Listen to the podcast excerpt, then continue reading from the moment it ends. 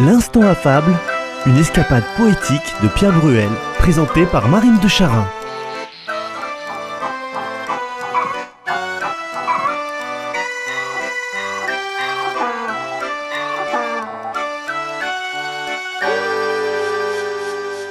Approchez, messieurs, dames, s'il vous plaît, approchez, approchez, serrez, serrez le rond, messieurs, dames, s'il vous plaît, approchez, approchez à la vente aux enchères, préparez la monnaie. Moi, je suis là pour vendre, et vous pour acheter des lots exceptionnels, des prix exceptionnels, du rêve pour pas cher à ma vente aux enchères.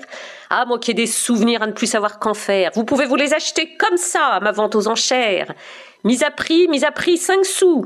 5 sous. Allons, messieurs, s'il vous plaît, 5 sous. 5 petits sous. 5 sous, c'est pas beaucoup. 5 sous, allons, 5 sous. 5 sous. À qui dit mieux? 5 sous le monsieur. Monsieur est généreux, merci.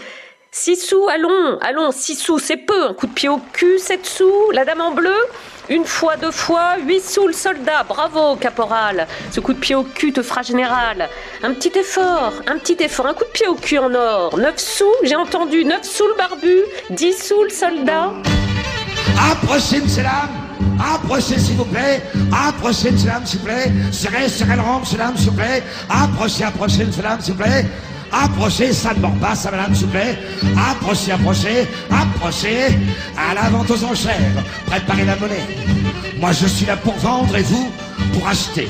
Des lots exceptionnels, des prix exceptionnels. Du rêve pour pas cher. Le titre de la fable d'aujourd'hui est le charlatan. Au temps de La Fontaine, un charlatan désignait un faux médecin qui haranguait sur la place publique pour ramasser du monde et vendre ensuite remèdes et drogues. Cette fable, on peut en trouver une trace chez Abstemius, Laurentius Abstemius, qui était aussi connu sous le nom de Lorenzo Bevilacqua, fin du XVe, début du XVIe, et qui était fabuliste et bibliothécaire italien. Voilà sa fable. Du grammairien qui voulait instruire un âne. Un certain grammairien se glorifiait de son art et se trouvait si excellent qu'il se vantait d'être capable, s'il était payé d'un prix pour le faire, d'instruire non seulement des enfants, mais même un âne.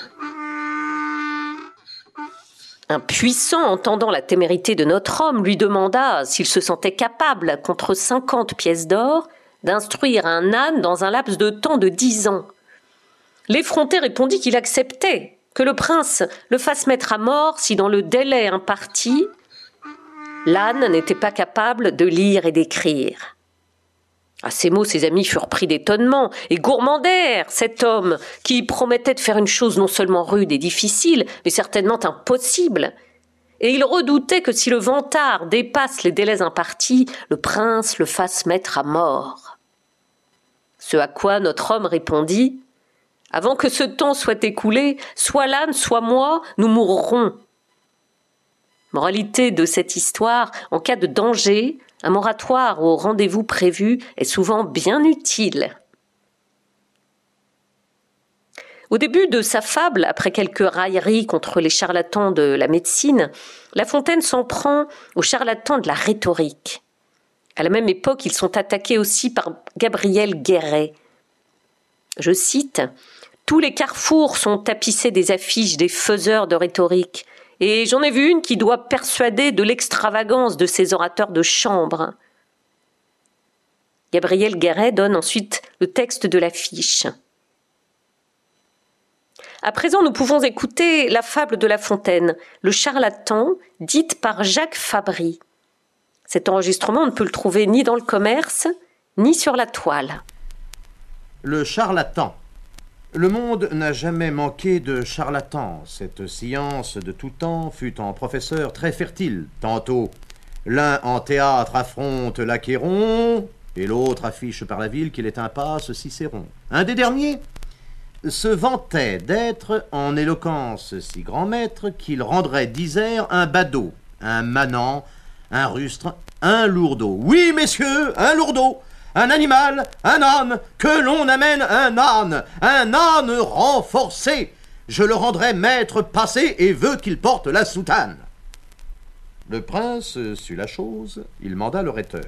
J'ai, dit-il, dans mon écurie un fort beau roussin d'Arcadie, j'en voudrais faire un orateur. Sire, vous pouvez tout, reprit d'abord notre homme. On lui donna certaines sommes.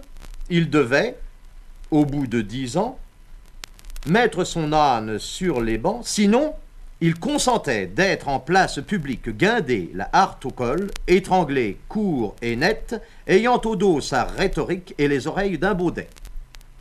Quelqu'un des courtisans lui dit qu'à la potence il voulait l'aller voir et que, pour un pendu, il aurait bonne grâce et beaucoup de prestance, surtout qu'il se souvint de faire à l'assistance un discours où son art fut au long étendu un discours pathétique, et dont le formulaire servit à certains Cicérons vulgairement nommés larrons.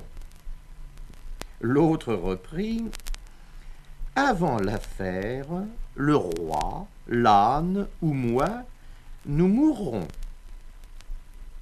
Il avait raison. C'est folie de compter sur dix ans de vie. Soyons bien buvants, bien mangeants, nous devons à la mort de trois lins en dix ans.